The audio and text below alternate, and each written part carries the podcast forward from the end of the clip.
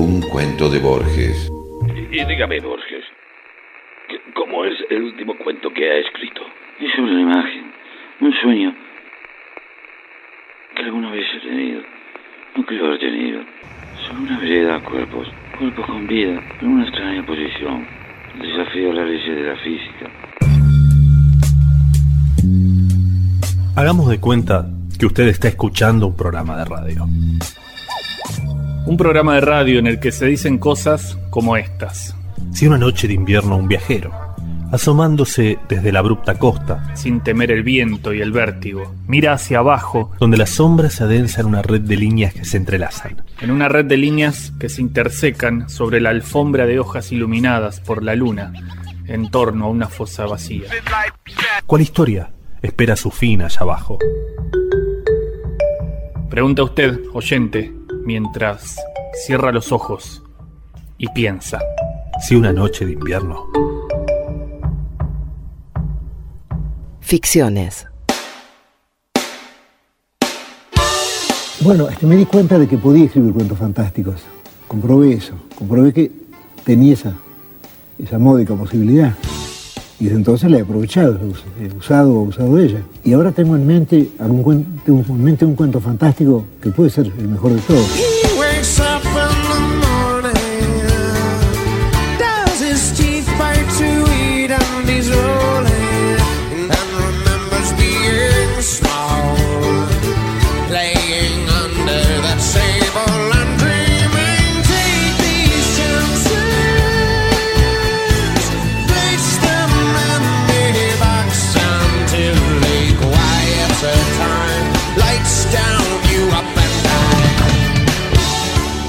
No voy, a, revelar nada, no voy a ser no debe, no debe revelarse hasta que está escrito. No, yo creo que no, porque si uno no cuenta demasiado las cosas, no las escribe. ¿Por qué ha sido usted bibliotecario? ¿Por amor a los libros? ¿Por tener una ocupación? ¿Por ganar un dinero extra? Por todas esas cosas. Además me gusta mucho estar en una biblioteca.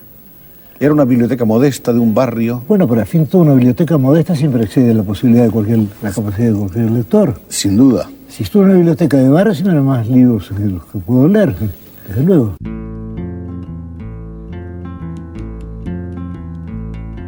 El libro Ficciones de Jorge Luis Borges es en realidad dos libros. El primero de ellos se llama El jardín de senderos que se bifurcan y está fechado en el año 1941. El segundo se llama Artificios y corresponde al año 1944, año de la publicación de ficciones. Un tiempo después, Borges agregó algunos cuentos que le dan forma definitiva a este trabajo. Como notarán, no será leído en este programa el libro en su totalidad, sino una selección de seis cuentos el criterio para elegirlos surge de una combinación entre el método científico, la crítica literaria y otras ciencias igualmente respetables. Bueno, piedra, papel o tijera entonces. Piedra, papel o tijera. Piedra, papel o tijera. Piedra, papel o tijera.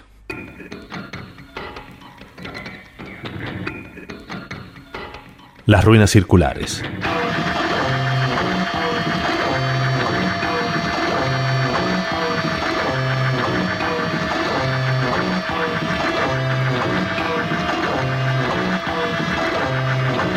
Nadie lo vio desembarcar en la unánime noche. Nadie vio la canoa de bambú sumiéndose en el fango sagrado.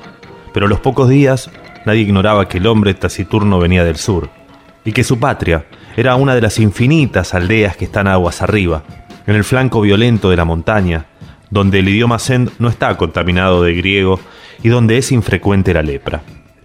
Lo cierto es que el hombre gris besó el fango, repechó la ribera sin apartar, probablemente sin sentir las cortaderas que le dilaceraban las carnes y se arrastró mareado y ensangrentado hasta el recinto circular que corona un tigre o caballo de piedra. Que tuvo lugar alguna vez el color del fuego y ahora el de la ceniza. Ese redondel es un templo que devoraron los incendios antiguos, que la selva palúdica ha profanado y cuyo dios no recibe honor de los hombres. El forastero se tendió bajo el pedestal. Lo despertó el alto sol.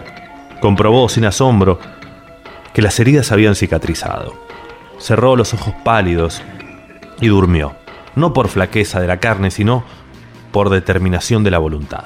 Sabía que ese templo era el lugar que requería su invencible propósito. Sabía que los árboles incesantes no habían logrado estrangular río abajo las ruinas de otro templo propicio, también de dioses incendiados y muertos. Sabía que su inmediata obligación era el sueño. El propósito que lo guiaba no era imposible, aunque sí sobrenatural. Quería soñar un hombre. Quería soñarlo con integridad minuciosa e imponerlo a la realidad. Ese proyecto mágico había agotado el espacio entero de su alma. Si alguien le hubiera preguntado su propio nombre o cualquier rasgo de su vida anterior, no habría acertado a responder. Le convenía ese templo inhabitado, despedazado, porque era un mínimo de mundo visible. La cercanía de los leñadores también, porque estos se encargaban de subvenir a sus necesidades frugales. El arroz y las frutas de su tributo eran pábulo suficiente para su cuerpo consagrado a la única tarea de dormir y soñar.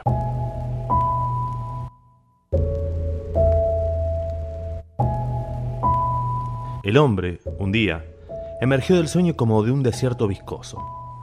Miró la vana luz de la tarde que al pronto confundió con la aurora y comprendió que el último día no había soñado. Toda esa noche y todo el día, la intolerable lucidez del insomnio se abatió contra él. Quiso explorar la selva, extenuarse, apenas alcanzó entre la cicuta unas rachas de sueño débil, veteadas fugazmente de visiones de tipo rudimental, inservible. En la casi perpetua vigilia lágrimas de ira le quemaban los viejos ojos. Comprendió que el empeño de modelar la materia incoherente y vertiginosa del que se componen los sueños es el más arduo que puede acometer un varón, aunque penetre todos los enigmas del orden superior y del inferior. Mucho más arduo que tejer una cuerda de arena o que amonedar el viento sin cara. Comprendió que un fracaso inicial era inevitable. Juró olvidar la enorme alucinación que lo había desviado al principio y buscó otro método de trabajo. Abandonó toda predeterminación de soñar y casi acto continuo logró dormir un trecho razonable del día. Soñó con un corazón que latía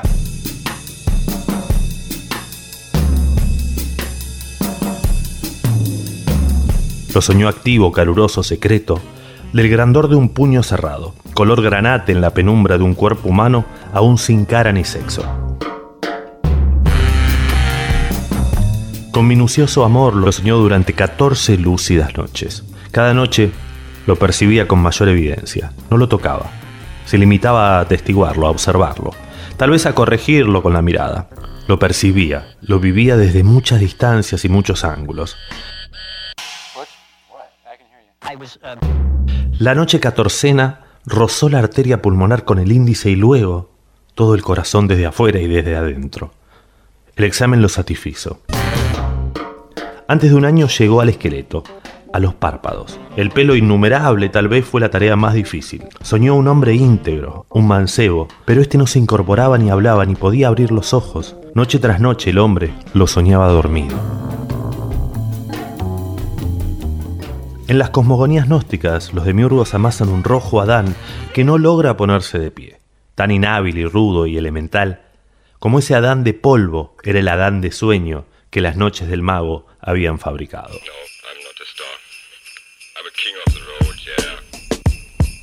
Una tarde, el hombre casi destruyó su obra,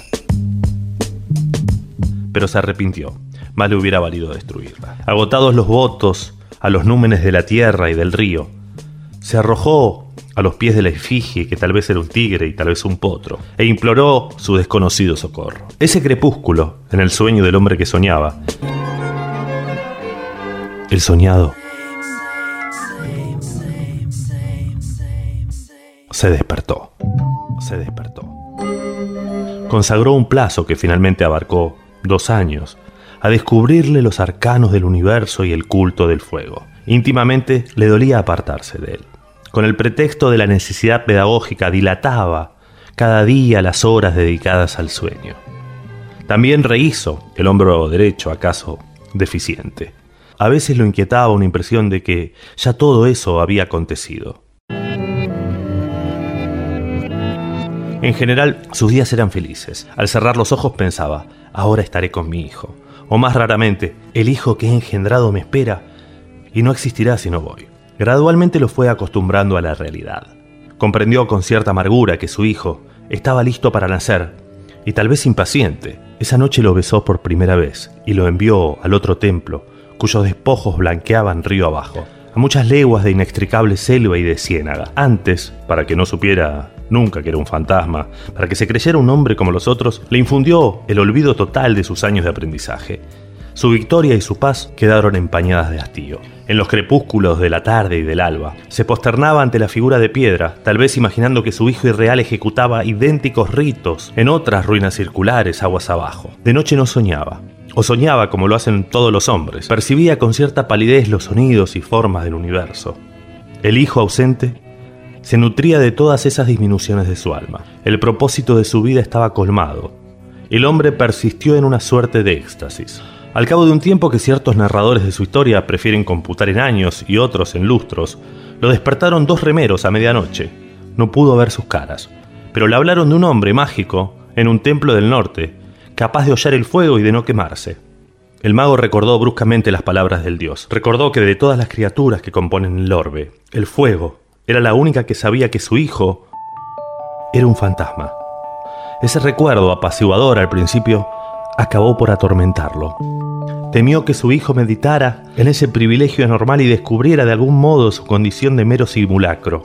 No ser un hombre, ser la proyección del sueño de otro hombre. Qué humillación incomparable, qué vértigo. A todo padre le interesan los hijos que ha procreado, que ha permitido en una mera confusión o felicidad. Es natural que el mago temiera por el porvenir de aquel hijo, pensado entraña por entraña y rasgo por rasgo en mil y una noches secretas. El término de sus cavilaciones fue brusco, pero lo prometieron algunos signos. Primero, al cabo de una larga sequía, una remota nube en un cerro, liviana como un pájaro. Luego, hacia el sur, el cielo que tenía el color rosado de la encía de los leopardos.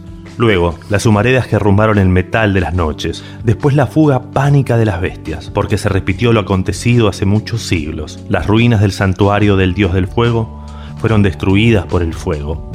En un alba sin pájaros el mago vio cernirse contra los muros el incendio concéntrico. Por un instante pensó refugiarse en las aguas, pero luego comprendió que la muerte venía a coronar su vejez y a absolverlo de sus trabajos caminó contra los jirones del fuego. Estos no mordieron su carne, estos lo acariciaron y lo inundaron sin calor y sin combustión.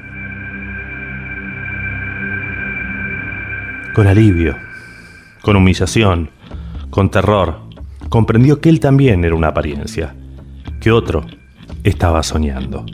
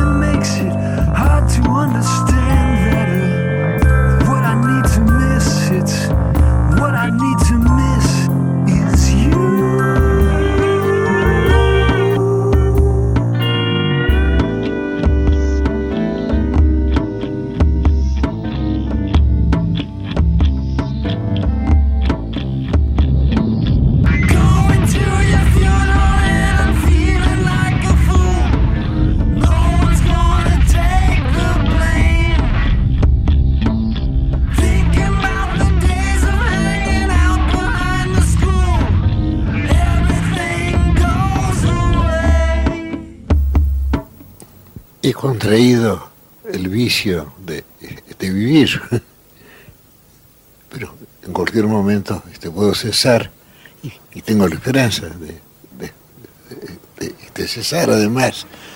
En cuanto, en cuanto a virtudes, yo no creo este, poseer ninguna. Sí, bueno, este, la ética, este, trato de ser un hombre ético, pero este, no siempre tengo éxito, es como natural. Pero me propongo la ética y además creo que el arte y la ética este, no están reunidas. Al contrario, creo que si un escritor es fiel, no a la mera realidad, sino a lo que sueña, es decir, sí, al narrar una fábula, cree en ella, procede éticamente.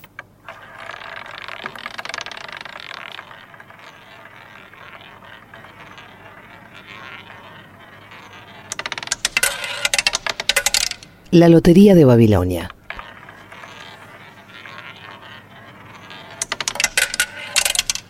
Como todos los hombres de Babilonia, he sido procónsul. Como todos, esclavo. También he conocido la omnipotencia, el oprobio, las cárceles. Miren, a mi mano derecha le falta el índice.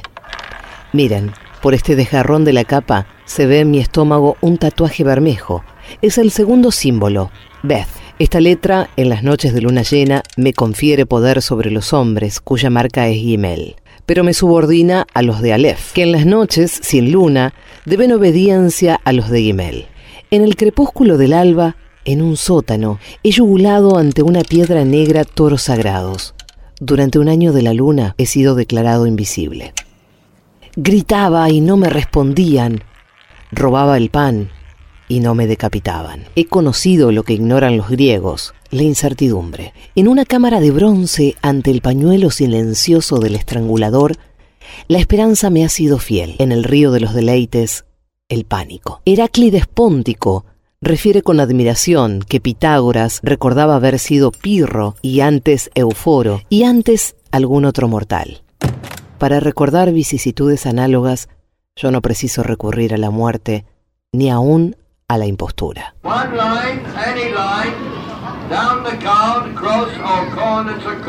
Debo esa variedad casi atroz a una institución que otras repúblicas ignoran o que obra en ellas de modo imperfecto y secreto. La lotería. No he indagado su historia. Sé que los magos no logran ponerse de acuerdo. Sé de sus poderosos propósitos, lo que puede saber de la luna el hombre no versado en astrología. Soy de un país vertiginoso donde la lotería es parte principal de la realidad.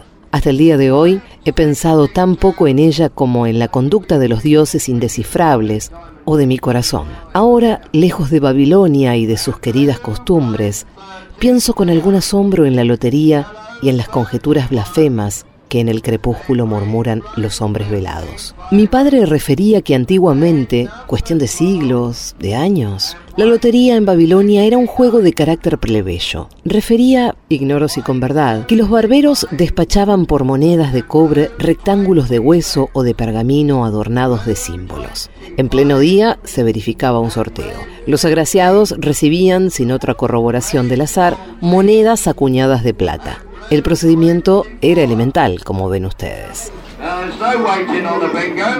Naturalmente, esas loterías fracasaron. Su virtud moral era nula. No se dirigían a todas las facultades del hombre, únicamente a su esperanza.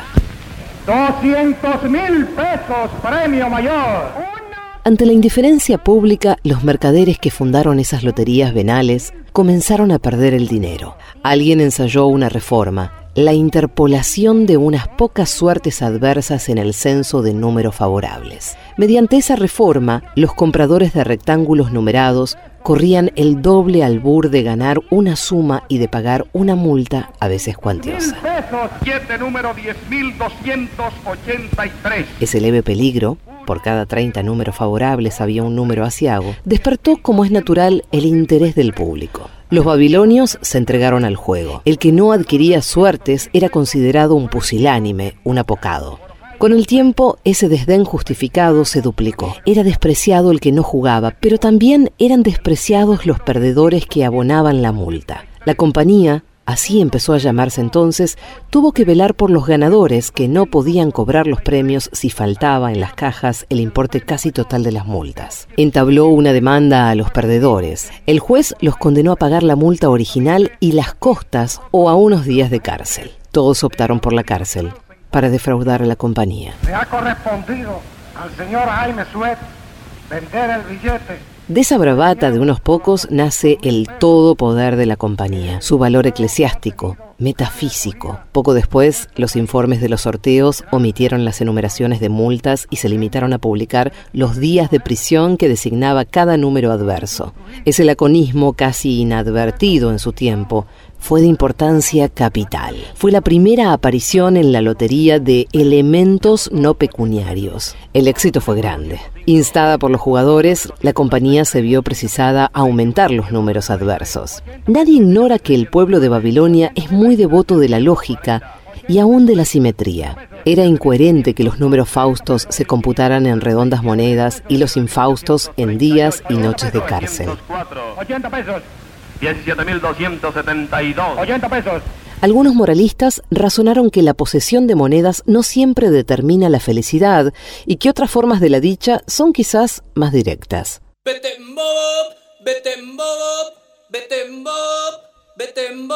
Otra inquietud cundía en los barrios bajos. Los miembros del colegio sacerdotal multiplicaban las puestas y gozaban de todas las vicisitudes del terror y de la esperanza.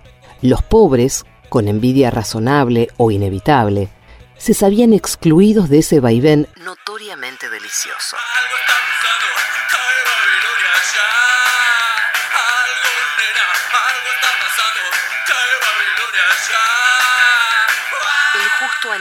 Que todos, pobres y ricos, participasen por igual en la lotería, inspiró una indignada agitación cuya memoria no han desdibujado los años. Algunos obstinados no comprendieron o simularon no comprender que se trataba de un orden nuevo, de una etapa histórica necesaria. Un esclavo robó un billete carmesí que en el sorteo lo hizo acreedor a que le quemaran la lengua. El código fijaba esa misma pena para el que robaba un billete. Algunos babilonios argumentaban que merecía el hierro candente en su calidad de ladrón otros magnánimos, que el verdugo debía aplicárselo porque así lo había determinado el azar. Hubo disturbios, hubo efusiones lamentables de sangre, pero la gente babilónica impuso finalmente su voluntad contra la oposición de los ricos. El pueblo consiguió con plenitud sus fines generosos. En primer término, logró que la compañía aceptara la suma del poder público. Esa unificación era necesaria dada la vastedad y complejidad de las nuevas operaciones. En segundo término, logró que la lotería fuera secreta, gratuita y general. Quedó abolida la venta mercenaria de suertes. Ya iniciado en los misterios de Bell, todo hombre libre automáticamente participaba en los sorteos sagrados que se efectuaban en los laberintos del dios cada 60 noches y que determinaban su destino hasta el otro ejercicio. Las consecuencias eran incalculables. Una jugada feliz podía motivar su elevación al concilio de magos o la prisión de un enemigo, notorio o íntimo, o el encontrar en la pacífica tiniebla del cuarto la mujer que empieza a inquietarnos o que no esperábamos rever. Una jugada adversa, la mutilación, la variada infamia, la muerte. A veces un solo hecho, el tabernario asesinato de C, la apoteosis misteriosa de B era la solución genial de 30 o 40 sorteos. Combinar las jugadas era difícil, pero hay que recordar que los individuos de la compañía eran y son todopoderosos y astutos. En muchos casos, el conocimiento de que ciertas felicidades eran simple fábrica del azar hubiera aminorado su virtud. Para eludir ese inconveniente, los agentes de la compañía usaban de las sugestiones y de la magia. Sus pasos, sus manejos eran secretos. Para indagar las íntimas esperanzas y los íntimos terrores de cada cual, disponían de astrólogos y de espías. Había ciertos leones de piedra, había una letrina sagrada llamada Kapka, había unas grietas en un polvoriento acueducto que, según opinión general, daba a la compañía. Las personas malignas o benévolas depositaban delaciones en esos sitios. Un archivo alfabético recogía esas noticias de variable veracidad. Increíblemente, no faltaron murmuraciones. La compañía, con su discreción habitual, no replicó directamente. Prefirió borrajear en los escombros de una fábrica de caretas un argumento breve que ahora figura en las escrituras sagradas. Esa pieza doctrinal observaba que la lotería es una interpolación del azar en el orden del mundo y que aceptar errores no es contradecir el azar, es corroborarlo. Observaba asimismo que esos leones y ese recipiente sagrado aunque no desautorizado por la compañía, que no renunciaba al derecho de consultarlos, funcionaban sin garantía oficial. Esa declaración apaciguó las inquietudes públicas. También produjo otros efectos, acaso no previstos por el autor. Modificó hondamente el espíritu y las operaciones de la compañía. Poco tiempo me queda. Nos avisan que la nave está por zarpar, pero trataré de explicarlo. Por inverosímil que sea, nadie había ensayado hasta entonces una teoría general de los juegos. El babilonio es poco especulativo. Acata los dictámenes del azar, les entrega su vida, su esperanza, su terror pánico, pero no se le ocurre investigar sus leyes laberínticas ni las esferas giratorias que lo revelan. Sin embargo, la declaración oficiosa que he mencionado inspiró muchas discusiones de carácter jurídico-matemático. De alguna de ellas nació la conjetura siguiente. Si la lotería es una intensificación del azar una periódica infusión del caos en el cosmos, ¿no convendría que el azar interviniera en todas las etapas del sorteo y no en una sola? ¿No es irrisorio que el azar dicte la muerte de alguien y que las circunstancias de esa muerte, la reserva, la publicidad, el plazo de una hora o de un siglo, no estén sujetas al azar? Esos escrúpulos tan justos provocaron al fin una considerable reforma, cuyas complejidades, agravadas por un ejercicio de siglos, no entienden sino algunos especialistas, pero que intentaré resumir siquiera de modo simbólico.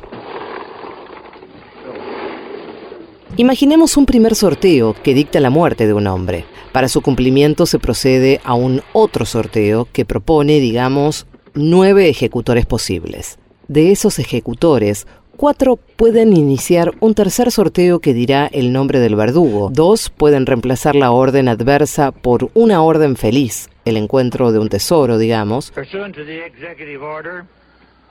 Director Selective Service is going to establish tonight a random selection. Otro exacerbará la muerte, es decir, la hará infame o la enriquecerá de torturas. Otros pueden negarse a cumplirla. Tal es el esquema simbólico. En la realidad, el número de sorteos es infinito. Ninguna decisión es final. Todas se ramifican en otras. Los ignorantes suponen que infinitos sorteos requieren un tiempo infinito. En realidad basta que el tiempo sea infinitamente subdivisible, como le enseña la famosa parábola del certamen con la tortuga. Esa infinitud condice de admirable manera con los sinuosos números del azar y con el arquetipo celestial de la lotería que adornan los platónicos. Algún eco deforme de nuestros ritos parece haber retumbado en el Tíber. El Olampridio, en la vida de Antonino Heliogábalo, refiere que este emperador escribía en conchas las suertes que destinaban a los convidados, de manera que uno recibía 10 libras de oro y otro 10 moscas, 10 lirones, 10 osos. Es lícito recordar que Heliogábalo se educó en el Asia Menor entre los sacerdotes del dios epónimo. También hay sorteos impersonales de propósito indefinido. Uno decreta que se arroje a las aguas del Éufrates un zafiro de Trapovana. Otro que desde el techo de una torre se suelte un pájaro, otro que cada siglo se retire o se añada un gramo de arena de los innumerables que hay en la playa. Las consecuencias son a veces terribles. Bajo el influjo bienhechor de la compañía, nuestras costumbres están saturadas de azar. El comprador de una docena de ánforas de vino damasceno no se maravillará si una de ellas encierra un talismán o una víbora. El escribano que redacta un contrato no deja casi nunca de introducir algún dato erróneo. Yo mismo, en esta apresurada declaración, he falseado algún esplendor, alguna atrocidad. This evening, this has been a very systematic, almost mechanical lottery, the first uh, really nationally televised. Quizá también alguna misteriosa monotonía. Nuestros historiadores, que son los más perspicaces del orbe, han inventado un método para corregir el azar. Es fama que las operaciones de ese método son en general fidedignas aunque naturalmente no se divulgan sin alguna dosis de engaño. Por lo demás, nada tan contaminado de ficción como la historia de la compañía. Un documento paleográfico exhumado en un templo puede ser obra del sorteo de ayer o de un sorteo secular. No se publica un libro sin alguna divergencia entre cada uno de los ejemplares. Los escribas prestan juramento secreto de omitir, de interpolar, de variar. También se ejerce la mentira indirecta. La compañía, con modestia divina, elude toda publicidad. Sus agentes, como es natural, son secretos. Las órdenes que imparte continuamente, quizás incesantemente, no difieren de las que prodigan los impostores. Además, ¿quién podrá jactarse de ser un mero impostor? El ebrio que improvisa un mandato absurdo, el soñador que se despierta de golpe y ahoga con las manos a la mujer que duerme a su lado, ¿no ejecutan acaso una secreta decisión de la compañía? Ese funcionamiento silencioso, comparable al de Dios, provoca toda suerte de conjeturas. Alguna abominablemente insinúa que hace ya siglos que no existe la compañía y que el sacro desorden de nuestras vidas es puramente hereditario, tradicional.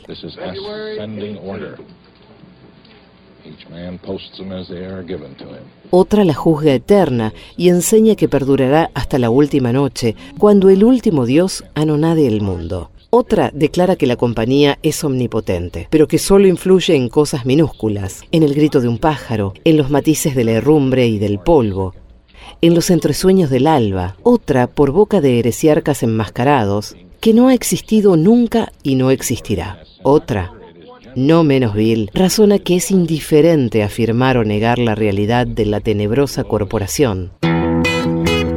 Porque Babilonia no es otra cosa que un infinito juego de azares.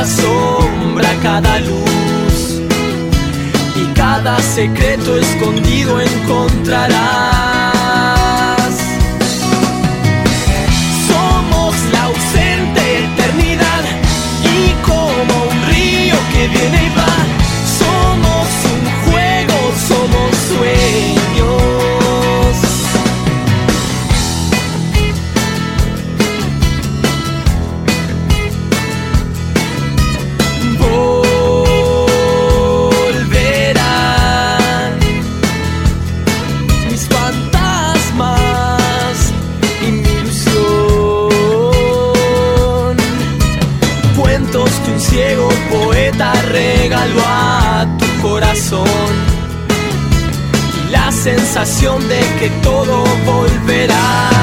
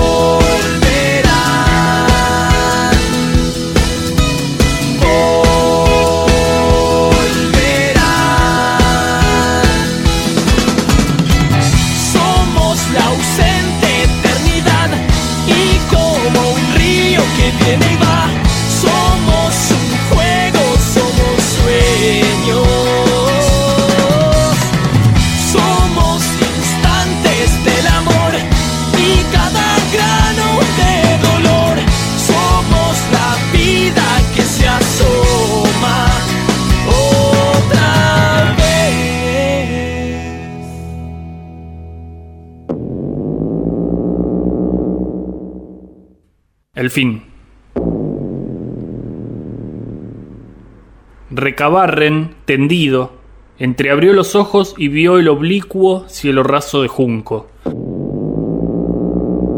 De la otra pieza le llegaba un rasgueo de guitarra, una suerte de pobrísimo laberinto que se enredaba y desataba infinitamente. Recobró poco a poco la realidad, las cosas cotidianas que ya no cambiaría nunca por otras. Miró sin lástima su gran cuerpo inútil, el poncho de lana ordinaria que le envolvía las piernas. Afuera, más allá de los barrotes de la ventana, se dilataban la llanura y la tarde. Había dormido, pero aún quedaba mucha luz en el cielo. Con el brazo izquierdo tanteó hasta dar con un cencerro de bronce que había al pie del catre. Una o dos veces lo agitó. Del otro lado de la puerta seguían llegándole los modestos acordes. El ejecutor era un negro que había aparecido una noche con pretensiones de cantor y que había desafiado a otro forastero a una larga payada de contrapunto. Vencido, seguía frecuentando la pulpería como a la espera de alguien. Se pasaba las horas con la guitarra, pero no había vuelto a cantar. ¿Acaso la derrota lo había amargado? La gente ya se había acostumbrado a ese hombre inofensivo. Recabarren, patrón de la pulpería, no olvidaría ese contrapunto. Al día siguiente, al acomodar unos tercios de yerba, se le había muerto bruscamente el lado derecho y había perdido el habla. A fuerza de apiadarnos de las desdichas de los héroes de las novelas, concluimos apiadándonos con exceso de las desdichas propias. No así el sufrido Recabarren, que aceptó la parálisis como antes había aceptado el rigor y las soledades de América, habituado a vivir en el presente, como los animales. Ahora miraba el cielo y pensaba que el cerco rojo de la luna era señal de lluvia. Un chico de rasgos aindiados, hijo suyo, tal vez, entreabrió la puerta. Recabarren le preguntó con los ojos si había algún parroquiano. El chico taciturno le dijo por señas que no, el negro no contaba. El hombre postrado se quedó solo. Su mano izquierda jugó un rato con el cencerro como si ejerciera un poder. La llanura bajo el último sol era casi abstracta, como vista en un sueño. Un punto se agitó en el horizonte y creció hasta ser un jinete que venía o parecía venir a la casa. Recabarren vio el chambergo, el largo poncho oscuro, el caballo moro, pero no la cara del hombre que por fin sujetó al galope y vino acercándose al trotecito. A unas doscientas varas dobló. Recabarren no lo vio más, pero lo oyó chistar, apearse, atar el caballo al palenque y entrar con paso firme en la pulpería. Sin alzar los ojos del instrumento donde parecía buscar algo, el negro dijo con dulzura, Ya sabía yo, señor, que podía contar con usted. El otro, con voz áspera, replicó, Y yo con vos, moreno, una porción de días te hice esperar, pero aquí he venido. Hubo un silencio. Al fin el negro respondió, Me estoy acostumbrando a esperar, he esperado siete años. El otro explicó sin apuro, Más de siete años pasé yo sin ver a mis hijos, los encontré ese día y no quise mostrarme como un hombre que anda a las puñaladas. Ya me hice cargo, dijo el negro. Espero que los dejó con salud. El forastero, que se había sentado en el mostrador, se rió de buena gana, pidió una caña y la paladeó sin concluirla. Les di buenos consejos, declaró que nunca están de más y no cuestan nada. Les dije, entre otras cosas, que el hombre no debe derramar la sangre del hombre. Un lento acorde precedió la respuesta del negro. Hizo bien, así no se parecerán a nosotros. Por lo menos a mí, dijo el forastero, y añadió como si pensara en voz alta, mi destino ha querido que yo matara y ahora otra vez me pone el cuchillo en la mano. El negro, como si no lo oyera, observó. Con el otoño se van acortando los días. Con la luz que queda me basta, replicó el otro poniéndose de pie. Se cuadró ante el negro y le dijo, como cansado, Deja en paz la guitarra, que hoy te espera otra clase de contrapunto. Los dos se encaminaron a la puerta. El negro, al salir, murmuró, Tal vez en este me vaya tan mal como en el primero. El otro contestó con seriedad, En el primero no te fue mal, lo que pasó es que andabas ganoso de llegar al segundo. Se alejaron un trecho de las casas, caminando a la par. Un lugar de la llanura era igual a otro y la luna resplandecía. De pronto se miraron, se detuvieron y el forastero se quitó las espuelas. Ya estaban con el poncho en el antebrazo cuando el negro dijo, Una cosa quiero pedirle antes que nos trabemos, Que en este encuentro ponga todo su coraje y toda su maña como en aquel otro de hace siete años, cuando mató a mi hermano. ¿Acaso, por primera vez en su diálogo, Martín Fierro oyó el odio? Su sangre lo sintió como un acicate. Se entreveraron y el acero filoso rayó y marcó la cara del negro. Hay una hora de la tarde en que la llanura está por decir algo. Nunca lo dice, o tal vez lo dice infinitamente y no lo entendemos, o lo entendemos pero es intraducible como una música. Desde su catre, Recabarren vio el fin. Una embestida y el negro reculó, perdió pie, amagó un hachazo a la cara y se tendió en una puñalada profunda que penetró en el vientre. Después vino otra que el pulpero no alcanzó a precisar y Fierro no se levantó. Inmóvil, el negro parecía vigilar su agonía laboriosa. Limpió el facón ensangrentado en el pasto y volvió a las casas con lentitud, sin mirar para atrás. Cumplida su tarea de justiciero, ahora era nadie. Mejor dicho, era el otro, no tenía destino sobre la tierra y había matado a un hombre. Me acuerdo, fue en Valvanera, en una noche lejana, que alguien dejó caer el nombre de un tal Jacinto Chiclana. Algo se dijo también de una esquina y de un cuchillo, los años nos dejan ver el entrevero y el brillo. ¿Quién sabe por qué razón me anda buscando ese nombre? Me gustaría saber cómo habrá sido aquel hombre. Alto lo veo y cabal, con el alma comedida, capaz de no alzar la voz y de jugarse la vida.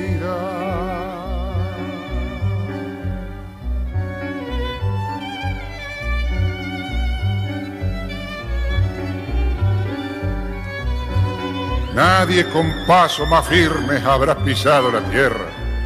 Nadie habrá habido como él en el amor y en la guerra. Sobre la huerta y el patio las torres de Valvanera y aquella muerte casual en una esquina cualquiera. Solo Dios puede saber la laya fiel de aquel hombre Señores, yo estoy cantando lo que se cifra en el nombre. Siempre el coraje es mejor, la esperanza nunca es vana. Vaya pues esta.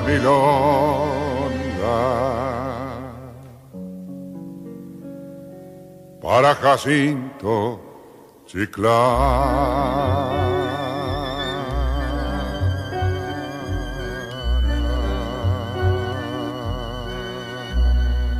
¿Cómo le va? ¿Cómo le va, Borges? ¿Qué dice? Por favor. Gracias, muy amable. Muy bien, veo que estamos acompañados por el gilerío. Sí, tenemos el plomaje. Así es. No es como antes. ¿Qué tal, que no te- señores? ¿Cómo están? ¿Eh? ¡No! No, que van a hablar. No, No, tienen no, razón, sí. no, deje. Tienen prohibida la palabra. Que se queden callados ahí, que se queden. ¿Qué tal, Álvarez? Plomo, mire, mire esos rostros. Son rostros para el pasaje del terror. Álvarez, estoy tensionado porque estoy ayudando mucho a mi tío, el inventor. Recuerda que le dije algunas cosas de él. ¿Cómo se llama su tío el Mi inventor? tío Edison, José Luis Edison. Ah, José, se acaba José, de ir, ¿eh? ¿eh? Se ¿Se, fue. se? Sí, ¿Sabe que le había traído un papel americano? ¿Ah, sí? Sí, no. Agarré porque robé en un hotel de primera. Ah, Me robé como siete metros. bueno. Porque vio como lo hacen ahora, ¿no? Hace así te se rompe Se todo. rompe todo. Ya lo hacemos todo como el culo. Estoy enamorado, Alberto. Bueno, pero largando. Alberto, no soy correspondido. Bueno, yo no- Entiéndame, Borges. Yo nunca lo, lo rechacé del todo, pero... Pero no, no quiera hablar de usted. ¿Pero quién está hablando de usted, hombre? ¿Qué me dice? la forma de la espada. Le cruzaba la cara una cicatriz rencorosa, un arco ceniciento y casi perfecto que de un lado ajaba la sien y del otro el pómulo. Su nombre verdadero no importa. Todos en Tacuarembó le decían el inglés de la Colorada. El inglés venía de la frontera, de Río Grande do Sur. No faltó quien dijera que en Brasil había sido contrabandista.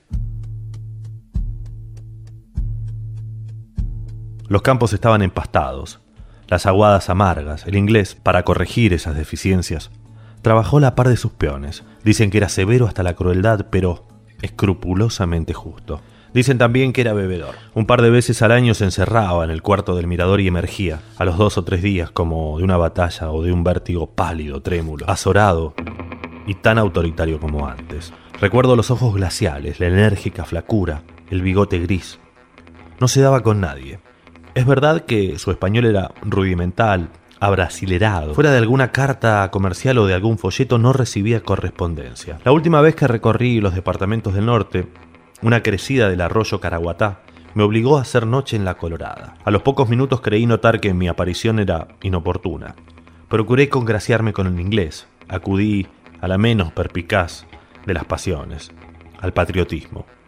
Dije que era invencible un país con el espíritu de Inglaterra.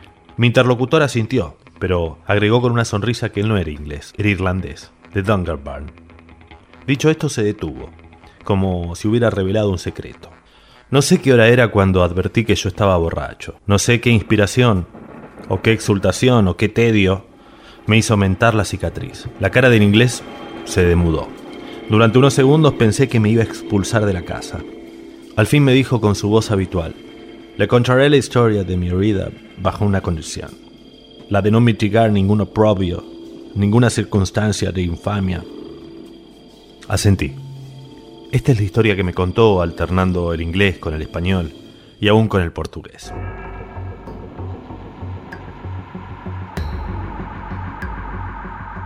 Hacia 1922, comenzó a decir, en una de las ciudades de Connaught, yo era uno de los muchos que conspiraban por la independencia de Irlanda.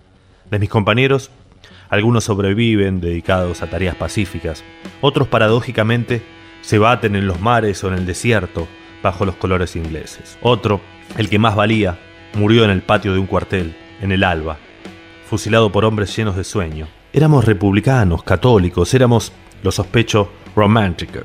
Irlanda no solo era para nosotros el porvenir utópico y el intolerable presente, era una amarga y cariñosa mitología. Era las torres circulares y las ciénagas rojas, era el repudio de Parnell y las enormes epopeyas que cantan el robo de toros que en otra encarnación fueron héroes y en otras peces y montañas. En un atardecer que no olvidaré nos llegó un afiliado de Munster, un tal John Vincent Moon. Tenía escasamente 20 años, era flaco y fofo a la vez, daba la incómoda impresión de ser invertebrado. Había cursado con fervor y con vanidad casi todas las páginas de no sé qué manual comunista. El materialismo dialéctico le servía para cegar cualquier discusión. Las razones que puede tener un hombre para abominar a otro o para quererlo son infinitas. Moon reducía la historia universal a un sórdido conflicto económico. Yo le dije que a un gentleman solo pueden interesarle causas perdidas. Ya era de noche. Seguimos disintiendo en el corredor, en las escaleras, luego en las vagas calles. Los juicios, emitidos por Moon, me impresionaron menos que su inapelable tono apodíctico. El nuevo camarada no discutía, dictaminaba con desdén y con cierta cólera. Cuando arribamos a las últimas casas, un brusco tiroteo nos aturdió. Antes o después orillamos el ciego paredón de una fábrica o de un cuartel y nos internamos en una calle de tierra. Un soldado, enorme en el resplandor, surgió de una cabaña incendiada. A gritos nos mandó que nos detuviéramos. Yo apresuré el paso, mi camarada no me siguió. Me di vuelta.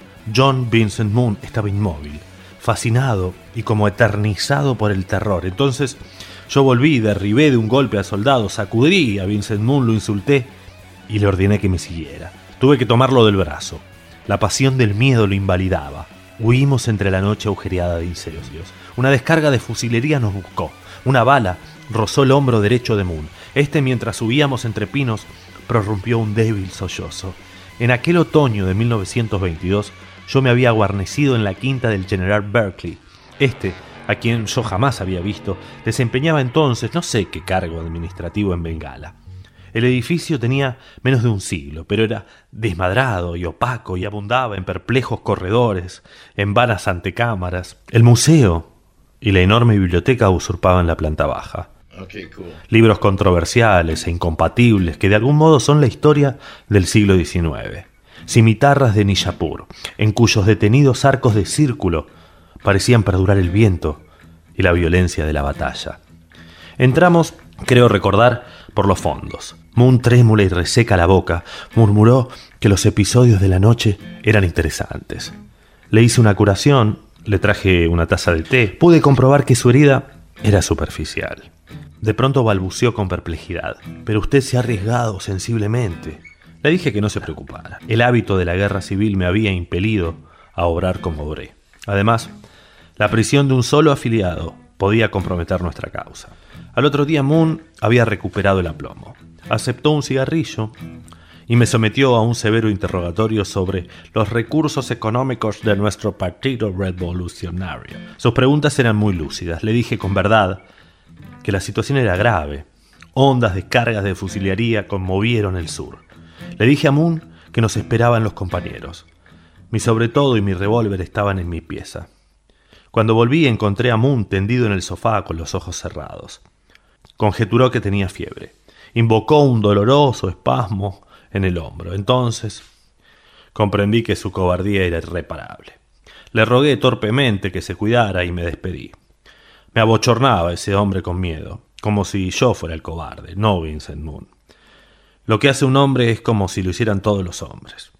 Por eso no es injusto que una desobediencia en un jardín contamine el género humano. Por eso no es injusto que la crucifixión de un solo judío baste para salvarlo. ¿Acaso Schopenhauer tiene razón? Yo soy los otros, cualquier hombre es todos los hombres.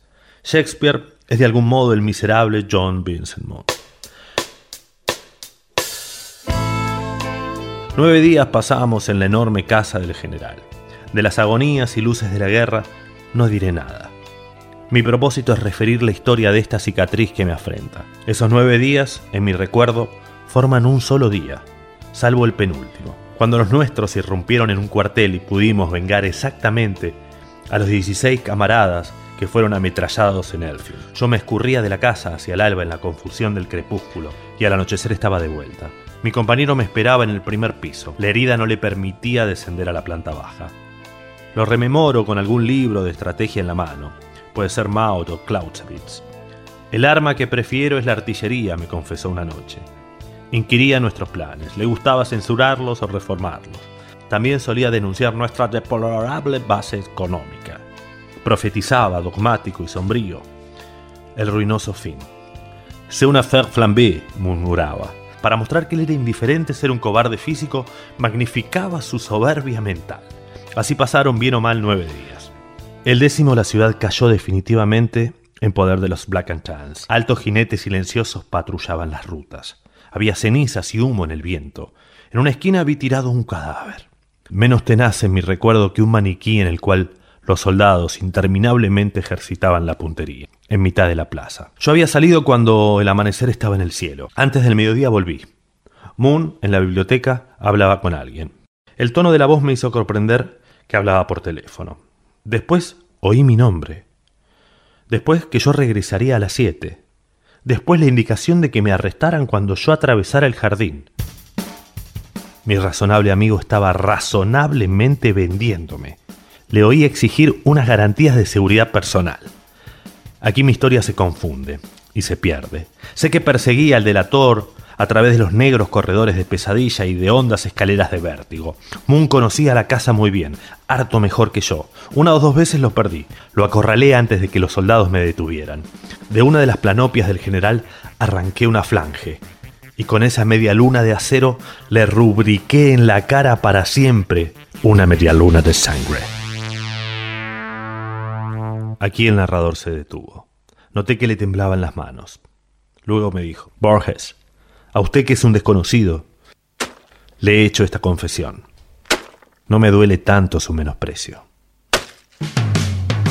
Si la angustia no tuviera tantos meses, si pudiera huir de esta ciudad, si el milagro de los panes y los peces consiguiera darnos de cenar, si tuvieran corazón las autopistas, si alguien me esperara en la estación, si bajaran de la luna los artistas, si acabara bien esta canción, si aprendiéramos a amar como animales, si quedara tiempo que perder, si bailaran rock and roll los generales, si cantara el gallo rojo. El amanecer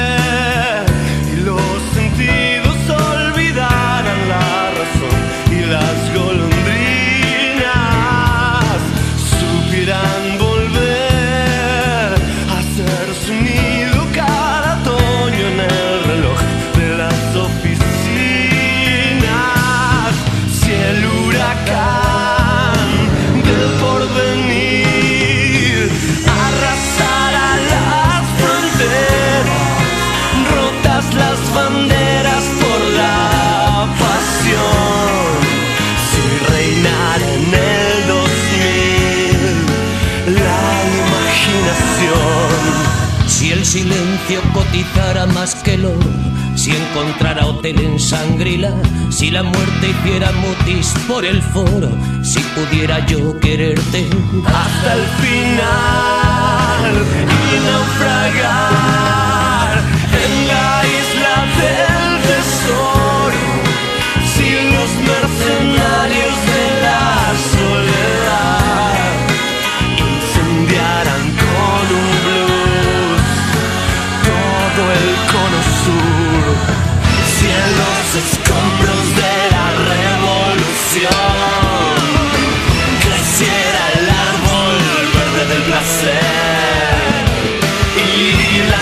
catedrales se cansaran de ser ruinas del fracaso de Dios.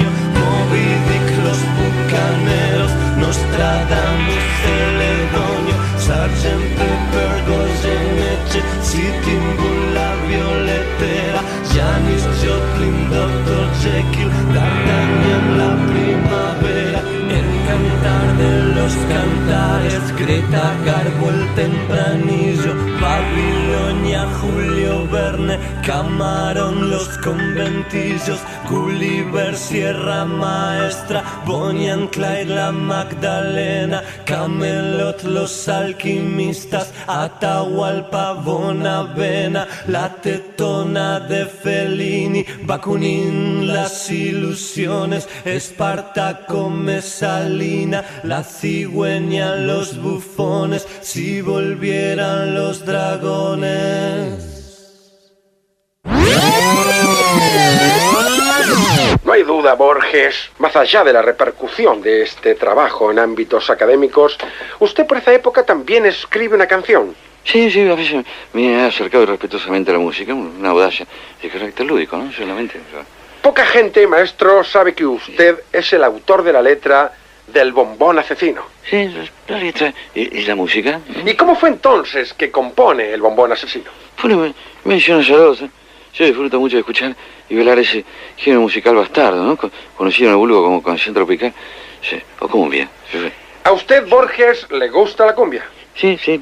Una noche fui con Adolfo Bioy Casares, Tropetango, Constitución. Me ofrecí sacar, en esa época conservaba algo de mi vista. ¿eh?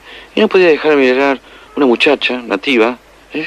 de piel trigueña, buen aspecto, que se, se movía con mucha gracia sus caderas, siento cierto, siento, hablar de su maravilloso upite, ¿no? Y yo le dije a Valecito, yo tengo que tocar ese upite. O sea, ¿A usted, Borges, le gusta tocar upites? Sí, sí, siempre, siempre fue una cosa de, de joven. Entonces, yo se la invité a bailar y la, la, la criollita accedió a buen gusto. Y en el fragor de la cumbia y sus espontáneos movimientos encontré una- unas cuantas ocasiones para rozarla suavemente de atrás. ¿no? Pues rozarla así, solamente apoyársela. ¿Y después qué pasa, maestro? Y ella se sonrió como respondiéndome por, por frotarla. Y, desde de tanto frote yo le contesté, "Sí, sí, no le pida a un niño que no se quiera comerse este bombón. Y, y ella me contestó, tenga cuidado que es un bombón asesino. Y yo ya de vuelta a mi mesa, tomé mi libreta y en súbita inspiración anoté, "Eh, es que ella tiene un bombón asesino, eh, se sabe un bombón bien latino, ¿no? ¿Y Bioy Casares, qué, qué es lo que le dice? Pero al principio se reía mucho de lo que escribía, hasta que yo le dije, vos, vos Adolfo Reite, pero yo con esta canción voy a ganar más guita que la mierda. Y entonces me ayudó con algunas rimas, como la parte de, es un bombón suculento con ese bombón casamiento. Se anima, y, y- y perdón por la casi impericia, Sí. querido maestro, a bailar un poco el tema para nosotros. Sí, claro que sí, ¿cómo que no? Sí, sí, sí. A ver el piano. Parece un bombón insaciable, es un bombón musicale.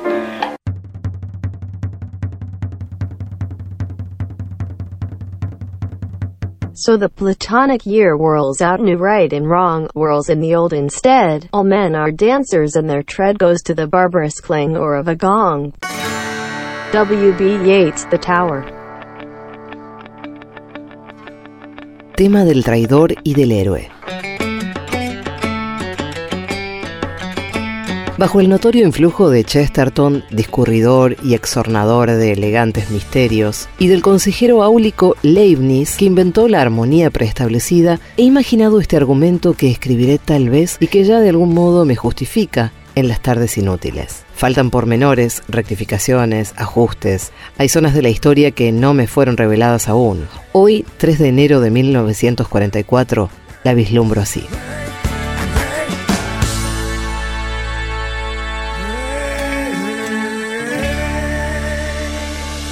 La acción transcurre en un país oprimido y tenaz. Polonia, Irlanda, la República de Venecia, algún estado sudamericano o balcánico. Ha transcurrido, mejor dicho, pues aunque el narrador es contemporáneo, la historia referida por él ocurrió al promediar o al empezar el siglo XIX. Digamos para comodidad narrativa, Irlanda. Digamos 1824. El narrador se llama Ryan, es bisnieto del joven, del heroico, del bello, del asesinado Fergus Kilpatrick, cuyo sepulcro fue misteriosamente violado, cuyo nombre ilustra los versos de Browning y de Hugo, cuya estatua preside un cerro gris entre ciénagas rojas. Kilpatrick fue un conspirador, un secreto y glorioso capitán de conspiradores a semejanza de Moisés, que desde la tierra de Moab divisó y no pudo pisar la tierra prometida, Kilpatrick pereció en la víspera de la rebelión victoriosa que había premeditado y soñado. Se aproxima la fecha del primer centenario de su muerte. Las circunstancias del crimen son enigmáticas. Ryan, dedicado a la redacción de una biografía del héroe, descubre que el enigma rebasa lo puramente policial. Kilpatrick fue asesinado en un teatro. La policía británica no dio jamás con el matador. Los historiadores declaran que ese fracaso no empaña su buen crédito, ya que tal vez lo hizo matar la misma policía.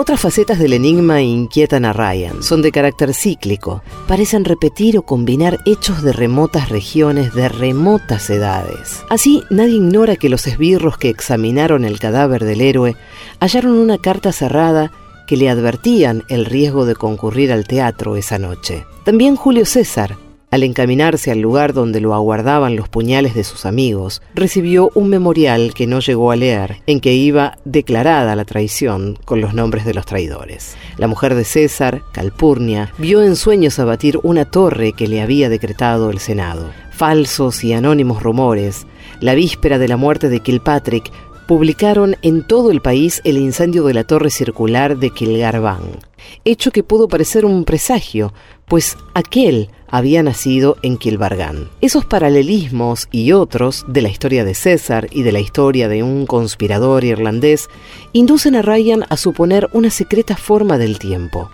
Un dibujo de líneas que se repiten. Piensa en la historia decimal que ideó Condorcet, en las morfologías que propusieron Hegel, Spengler y Vico, en los hombres de Hesíodo, que degeneraban desde el oro hasta el hierro. Piensa en la transmigración de las almas, doctrina que da horror a las letras célticas y que el propio César atribuyó a los druidas británicos. Piensa que antes de ser Fergus Kilpatrick, Fergus Kilpatrick fue Julio César. De esos laberintos circulares lo salva una curiosa comprobación. Una comprobación que luego lo abisma en otros laberintos más inextricables y heterogéneos. Ciertas palabras de un mendigo que conversó con Fergus Kilpatrick en día de su muerte fueron prefiguradas por Shakespeare en la tragedia de Macbeth. Que la historia hubiera copiado a la historia ya era suficientemente pasmoso. Que la historia copie a la literatura es inconcebible.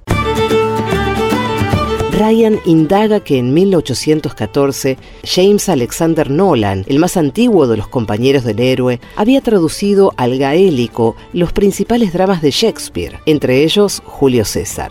También descubre en los archivos un artículo manuscrito de Nolan sobre los Festspiele de Suiza, vastas y errantes representaciones teatrales que requieren miles de actores y que reiteran hechos históricos en las mismas ciudades y montañas donde ocurrieron. Otro documento inédito le revela que pocos días antes del fin, Kilpatrick, presidiendo el último cónclave, había firmado la sentencia de muerte de un traidor cuyo nombre ha sido borrado. Esta sentencia no coincide con los piadosos hábitos de Kilpatrick. Ryan investiga el asunto. Esa investigación es uno de los hiatos del argumento y logra descifrar el enigma. Kilpatrick fue ultimado en un teatro, pero de teatro hizo también la entera ciudad, y los actores fueron legión, y el drama, coronado por su muerte, abarcó muchos días y muchas noches. He aquí lo acontecido. El 2 de agosto de 1824 se reunieron los conspiradores. El país estaba maduro para la rebelión. Algo, sin embargo, fallaba siempre. Algún traidor había en el cónclave. Fergus Kilpatrick había encomendado a James Nolan el descubrimiento del traidor. Nolan ejecutó su tarea. Anunció en pleno cónclave que el traidor era el mismo Kilpatrick. Demostró con pruebas irrefutables la verdad de la acusación los conjurados condenaron a muerte a su presidente. Este firmó su propia sentencia, pero imploró que su castigo no perjudicara a la patria. Entonces Nolan concibió un extraño proyecto. Irlanda idolatraba a Kilpatrick. La más tenue sospecha de su vileza hubiera comprometido la rebelión. Nolan propuso un plan que hizo de la ejecución del traidor un instrumento para la emancipación de la patria sugirió que el condenado muriera a manos de un asesino desconocido, en circunstancias deliberadamente dramáticas que se grabaran en la imaginación popular y que apresuraran la rebelión.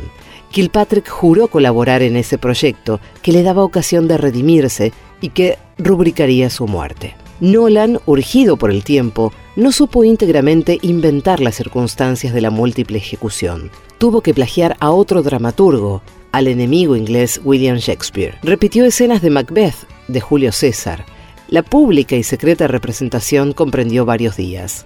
El condenado entró en Dublín, discutió, obró, rezó, reprobó, pronunció palabras patéticas y cada uno de esos actos que reflejaría la gloria había sido prefigurado por Nolan. Centenares de actores colaboraron con el protagonista.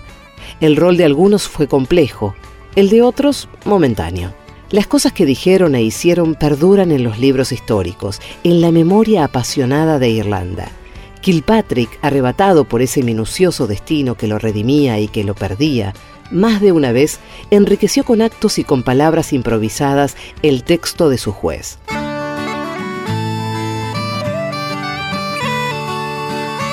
Así fue desplegándose en el tiempo el populoso drama hasta que el 6 de agosto de 1824, en un palco de funerarias cortinas que prefiguraba el de Lincoln, un balazo, anhelado, entró en el pecho del traidor y del héroe, que apenas pudo articular, entre dos efusiones de brusca sangre, algunas palabras previstas. En la obra de Nolan, los pasajes imitados de Shakespeare son los menos dramáticos. Ryan sospecha que el autor los intercaló para que una persona en el porvenir diera con la verdad. Comprende que él también forma parte de la trama de Nolan. Al cabo de tenaces cavilaciones, resuelve silenciar el descubrimiento. Publica un libro dedicado a la gloria del héroe. También eso, tal vez, estaba previsto.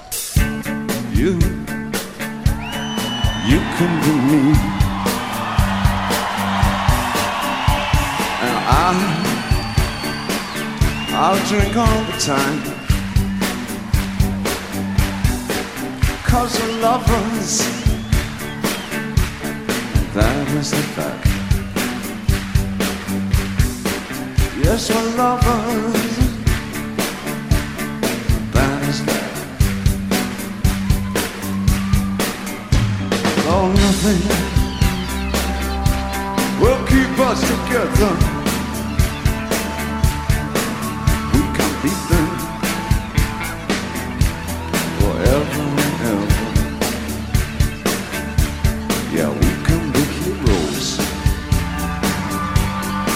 Just for one day. What you say, I say.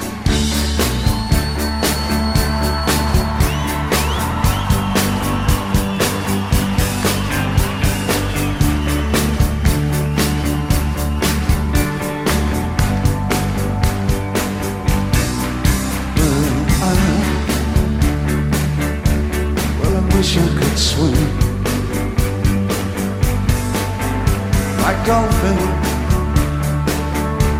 like a dolphin can swim. Oh, nothing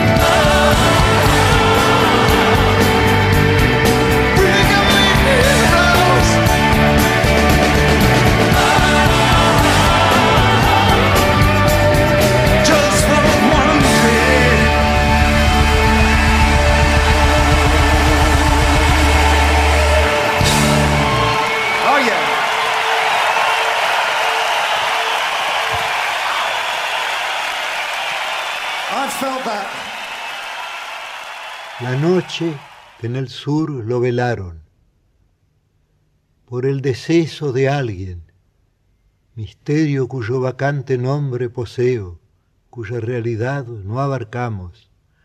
Hay hasta el alba una casa abierta en el sur.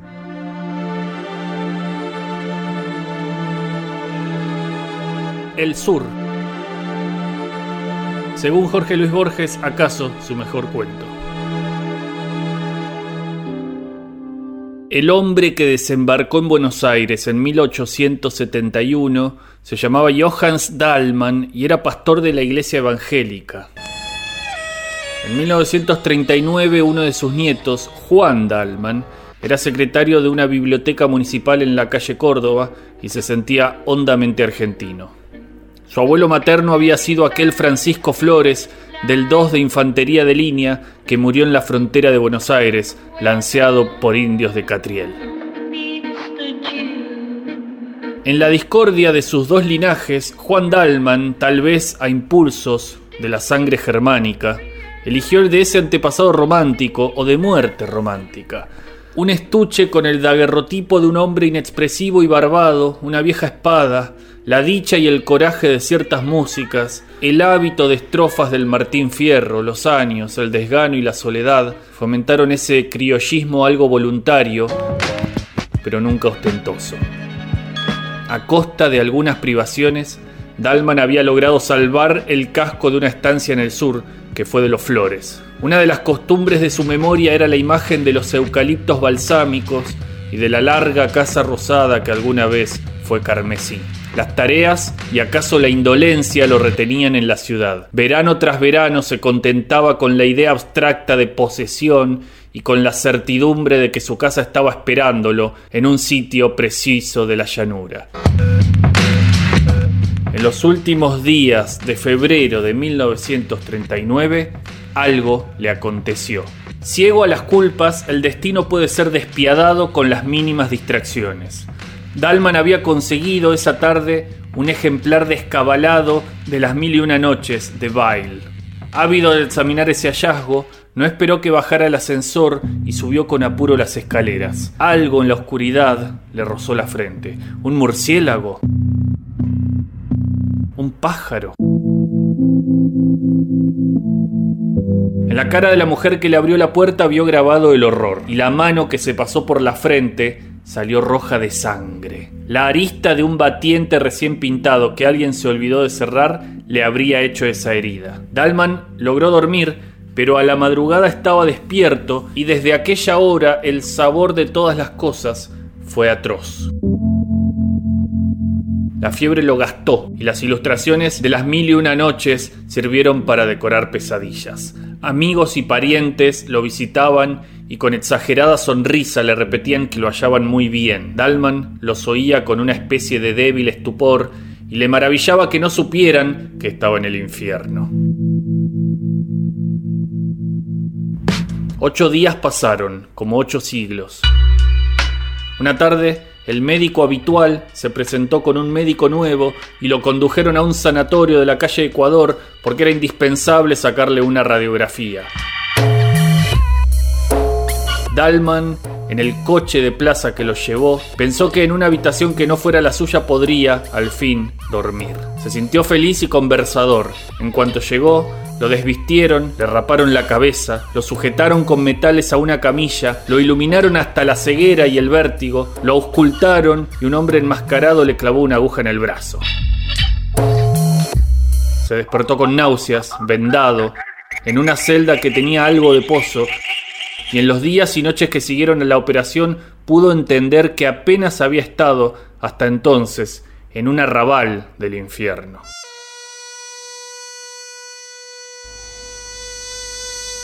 El hielo no dejaba en su boca el menor rastro de frescura. En esos días, Dalman minuciosamente se odió. Odió su identidad, sus necesidades corporales, su humillación, la barba que le erizaba la cara. Sufrió con estoicismo las curaciones, que eran muy dolorosas, pero cuando el cirujano le dijo que había estado a punto de morir de una septicemia, Dalman se echó a llorar, condolido de su destino. Las miserias físicas y la incesante previsión de las malas noches no le habían dejado pensar en algo tan abstracto como la muerte.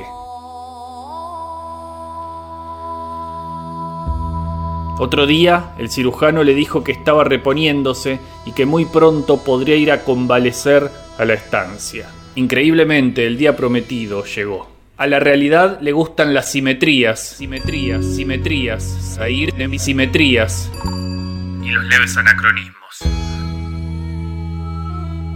Dalman había llegado al sanatorio en un coche de plaza y ahora un coche de plaza lo llevaba a Constitución. La primera frescura del otoño, después de la opresión del verano, era como un símbolo natural de su destino rescatado de la muerte y la fiebre. La ciudad, a las 7 de la mañana, no había perdido ese aire de casa vieja que le infunde la noche. Las calles eran como largos zaguanes, las plazas como patios. Dalman la reconocía con felicidad y con un principio de vértigo. Unos segundos antes de que las registraran sus ojos, recordaba las esquinas, las carteleras, las modestas diferencias de Buenos Aires. En la luz amarilla del nuevo día, todas las cosas regresaban a él. Nadie ignora que el sur empieza del otro lado de Rivadavia. Dalman solía repetir que ello no es una convención, que quien atraviesa esa calle entra en un mundo más antiguo y más firme. Desde el coche buscaba entre la nueva edificación, la ventana de rejas, el llamador, el arco de la puerta, el zaguán, el último patio. En el hall de la estación advirtió que faltaban 30 minutos. Recordó bruscamente que en un café de la calle Brasil, a pocos metros de la casa de Irigoyen, había un enorme gato que se dejaba acariciar por la gente como una divinidad desdeñosa. Entró. Allí estaba el gato, dormido. Pidió una taza de café, la endulzó lentamente, la probó, ese placer le había sido vedado en la clínica, y pensó, mientras alisaba el negro pelaje, que aquel contacto era ilusorio y que estaban como separados por un cristal, porque el hombre vive en el tiempo, en la sucesión, y el mágico animal en la actualidad, en la eternidad del instante. A lo largo del penúltimo andén el tren esperaba. Dalman recorrió los vagones y dio con uno casi vacío. Acomodó en la red la valija. Cuando los coches arrancaron, la abrió y sacó, tras alguna vacilación, el primer tomo de Las Mil y Una Noches. Viajar con este libro, tan vinculado a la historia de su desdicha, era una afirmación de que esa desdicha había sido anulada y un desafío alegre y secreto a las frustradas fuerzas del mal. A los lados del tren, la ciudad se desgarraba en suburbios. Esta visión y luego la de jardines y quintas demoraron el principio de la lectura. La verdad es que Dalman leyó poco. La montaña de piedra imán y el genio que ha jurado matar a su bienhechor eran, quien lo niega, maravillosos, pero no mucho más que la mañana y que el hecho de ser. La felicidad lo distraía de Shahrazad y de sus milagros superfluos. Dalman cerraba el libro y se dejaba simplemente vivir. El almuerzo con el caldo servido en boles de metal reluciente como en los ya remotos veraneos de la niñez, fue otro goce tranquilo y agradecido. Mañana me despertaré en la estancia, pensaba, y era como si a un tiempo fuera dos hombres, el que avanzaba por el día otoñal y por la geografía de la patria, y el otro, encarcelado en un sanatorio y sujeto a metódicas servidumbres. Vio casas de ladrillo sin revocar, esquinadas y largas, infinitamente mirando pasar los trenes. Vio jinetes en los terrosos caminos. Vio zanjas y lagunas y hacienda. Vio largas nubes luminosas que parecían de mármol y todas estas cosas eran casuales, como sueños de la llanura. También creyó reconocer árboles y sembrados que no hubiera podido nombrar porque su directo conocimiento de la campaña era harto inferior a su conocimiento nostálgico y literario. Alguna vez durmió y en sus sueños estaba el ímpetu del tren. Ya el blanco sol intolerable de las 12 del día era el sol amarillo que precede al anochecer y no tardaría en ser rojo. También el coche era distinto. No era el que fue en Constitución al dejar el andén, la llanura y las horas lo habían atravesado y transfigurado. Afuera, la móvil sombra del vagón se alargaba hacia el horizonte. No turbaban la tierra elemental ni poblaciones ni otros signos humanos. Todo era vasto, pero al mismo tiempo era íntimo y de alguna manera secreto. En el campo desaforado a veces no había otra cosa que un toro. La soledad era perfecta y tal vez hostil, y Dalman pudo sospechar que viajaba al pasado y no solo al sur. De esa conjetura fantástica lo distrajo el inspector, que al ver su boleto le advirtió que el tren no lo dejaría en la estación de siempre sino en otra, un poco anterior y apenas conocida por Dalman. El hombre añadió una explicación que Dalman no trató de entender, ni siquiera de oír, porque el mecanismo de los hechos no le importaba. El tren laboriosamente se detuvo casi en medio del campo. Del otro lado de las vías quedaba la estación, que era poco más que un andén con un cobertizo. Ningún vehículo tenían pero el jefe opinó que tal vez pudiera conseguir uno en un comercio que le indicó unas 10, 12 cuadras. Dalman aceptó la caminata como una pequeña aventura. Ya se había hundido el sol, pero un esplendor final exaltaba la viva y silenciosa llanura antes de que la borrara la noche. Menos para no fatigarse que para hacer durar esas cosas, Dalman caminaba despacio, aspirando con grave felicidad el olor del trébol. El almacén alguna vez había sido punzó, pero los años habían mitigado para su bien ese color violento. Algo en su pobre arquitectura le recordó un grabado en acero, acaso de una vieja edición de Pablo y Virginia.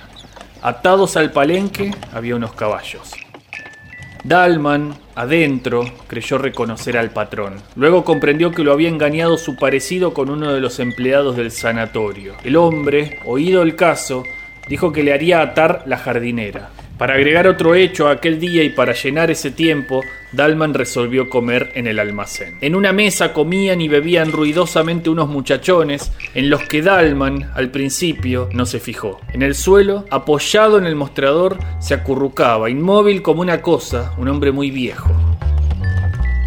Los muchos años lo habían reducido y pulido como las aguas a una piedra o las generaciones de los hombres a una sentencia. Era oscuro, chico y reseco y estaba como fuera del tiempo en una eternidad. Dalman registró con satisfacción la vincha, el poncho de bayeta, el largo chiripá y la bota de potro y se dijo, rememorando inútiles discusiones con gente de los partidos del norte o con entrerrianos, que gauchos de esos ya no quedan más en el sur. Dalman se acomodó junto a la ventana. La oscuridad fue quedándose con el campo, pero su olor y sus rumores aún le llegaban entre los barrotes de hierro. El patrón le trajo sardinas y después carne asada. Dalman las empujó con unos vasos de vino tinto. Ocioso, paladeaba el áspero sabor y dejaba errar la mirada por el local, ya un poco soñolienta. La lámpara de querosén pendía de uno de los tirantes. Los parroquianos de la otra mesa eran tres. Dos parecían peones de chacra. Otro, de rasgos achinados y torpes, bebía con el chambergo puesto. Dalman de pronto sintió un leve roce en la cara. Junto al vaso ordinario de vidrio turbio, sobre una de las rayas del mantel, había una bolita de miga. Eso era todo, pero alguien se la había tirado. Los de la otra mesa parecían ajenos a él. Dalman, perplejo, decidió que nada había ocurrido y abrió el volumen de las mil y una noches como para tapar la realidad. Otra bolita lo alcanzó a los pocos minutos y esta vez los peones se rieron. Dalman se dijo que no estaba asustado, pero que sería un disparate que él, un convaleciente, se dejara arrastrar por desconocidos a una pelea confusa. Resolvió salir. Ya estaba de pie cuando el patrón se le acercó y lo exhortó con voz alarmada. Señor Dalman, no les haga caso a esos mozos, que están medio alegres. Dalman no se extrañó de que el otro ahora lo conociera, pero sintió que estas palabras conciliadoras agravaban, de hecho, la situación. Antes, la provocación de los peones era una cara accidental, casi a nadie. Ahora iba contra él y contra su nombre, y lo sabrían los vecinos. Dalman hizo a un lado al patrón, se enfrentó con los peones, y les preguntó qué andaban buscando. El compadrito de la cara achinada se paró, tambaleándose. A un paso de Juan Dalman lo injurió a gritos, como si estuviera muy lejos. Jugaba a exagerar su borrachera y esa exageración era una ferocidad y una burla. Entre malas palabras y obscenidades, tiró al aire un largo cuchillo, lo siguió con los ojos, lo barajó e invitó a Dalman a pelear. El patrón objetó con trémula voz que Dalman estaba desarmado. En ese punto, algo imprevisible ocurrió. Desde un rincón, el viejo gaucho estático, en el que Dalman vio una cifra del sur, del sur que era suyo, le tiró una daga desnuda que vino a caer a sus pies. Era como si el sur hubiera resuelto que Dalman aceptara el duelo. Dalman se inclinó a recoger la daga y sintió dos cosas. La primera, que ese acto casi instintivo lo comprometía a pelear. La segunda, que el arma, en su mano torpe, no serviría para defenderlo, sino para justificar que lo mataran. Alguna vez había jugado con un puñal, como todos los hombres, pero su esgrima no pasaba de una noción de que los golpes deben ir hacia arriba y con el filo para adentro. No hubieran permitido en el sanatorio que me pasaran estas cosas, pensó. Vamos saliendo, dijo el otro. Salieron y si en Dalman no había esperanza, tampoco había temor. Sintió al atravesar el umbral que morir en una pelea a cuchillo, a cielo abierto y acometiendo, hubiera sido una liberación para él, una felicidad y una fiesta en la primera noche del sanatorio, cuando le clavaron la aguja. Sintió que si él entonces hubiera podido elegir o soñar su muerte, esta es la muerte que hubiera elegido o soñado. Dalman empuña con firmeza el cuchillo que acaso no sabrá manejar y sale a la llanura.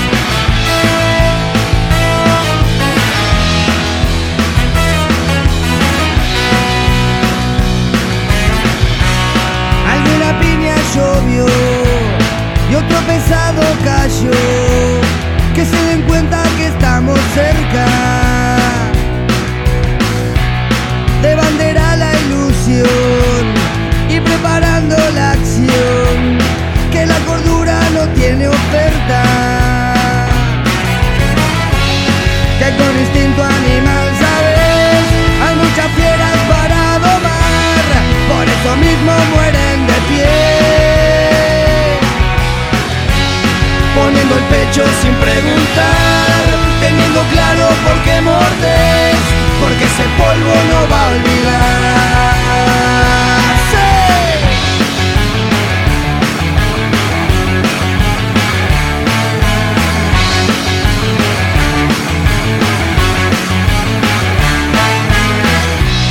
A veces quieren correr, es algo muy natural, porque en el miedo viven sus normas.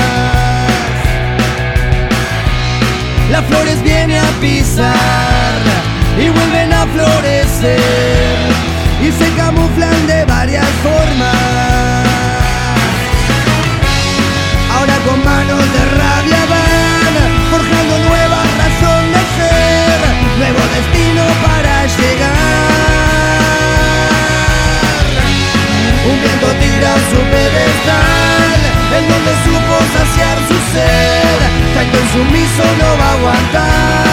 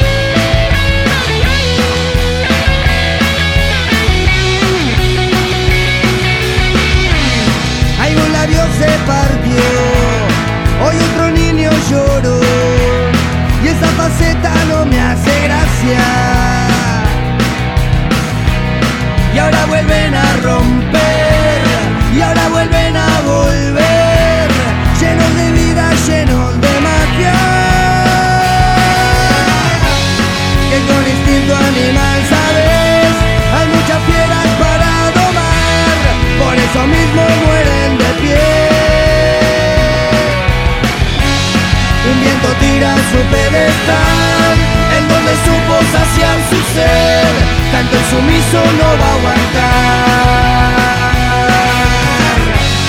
Un viento tira su pedestal, en donde supo saciar su sed, tanto el sumiso no va a aguantar.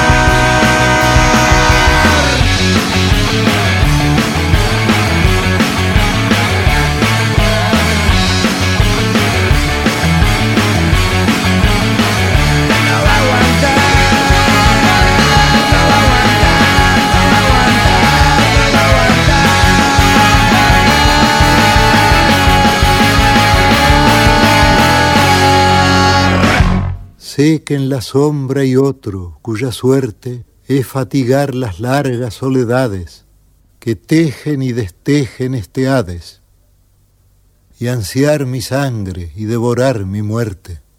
Nos buscamos los dos, ojalá fuera este el último día de la espera. O sea, ustedes están haciendo un programa sobre ficciones y me están diciendo que no pusieron ni Pierre Menard, autor del Quijote, ni la Biblioteca de Babel, ni el Jardín de Senderos que se bifurcan. No lo puedo creer, no lo puedo creer. No pusieron Funes el Memorioso, no pusieron La Muerte y la Brújula, no pusieron tres versiones de Judas. ¿Quiénes son ustedes? Ah, no, pará, pará. No pusieron Tlon Ukbar Orbis Tertius y dicen que hicieron ficciones. Vamos, muchachos. Vamos, muchachos. Esta es la banda de Orbis Tertius. Está bailando de la cabeza. Se mueve para acá, se mueve para allá. Esta es la banda más loca que hay. ¡Dale! Está la banda de Orbis Tertius. El Señor esté con ustedes. Con tu espíritu. Que la bendición de Dios Todopoderoso, Si una noche Padre, de invierno, Hijo un viajero y Espíritu Santo descienda y permanezca siempre con ustedes. Amén. Vayamos en paz. Demos, Demos gracias a Dios.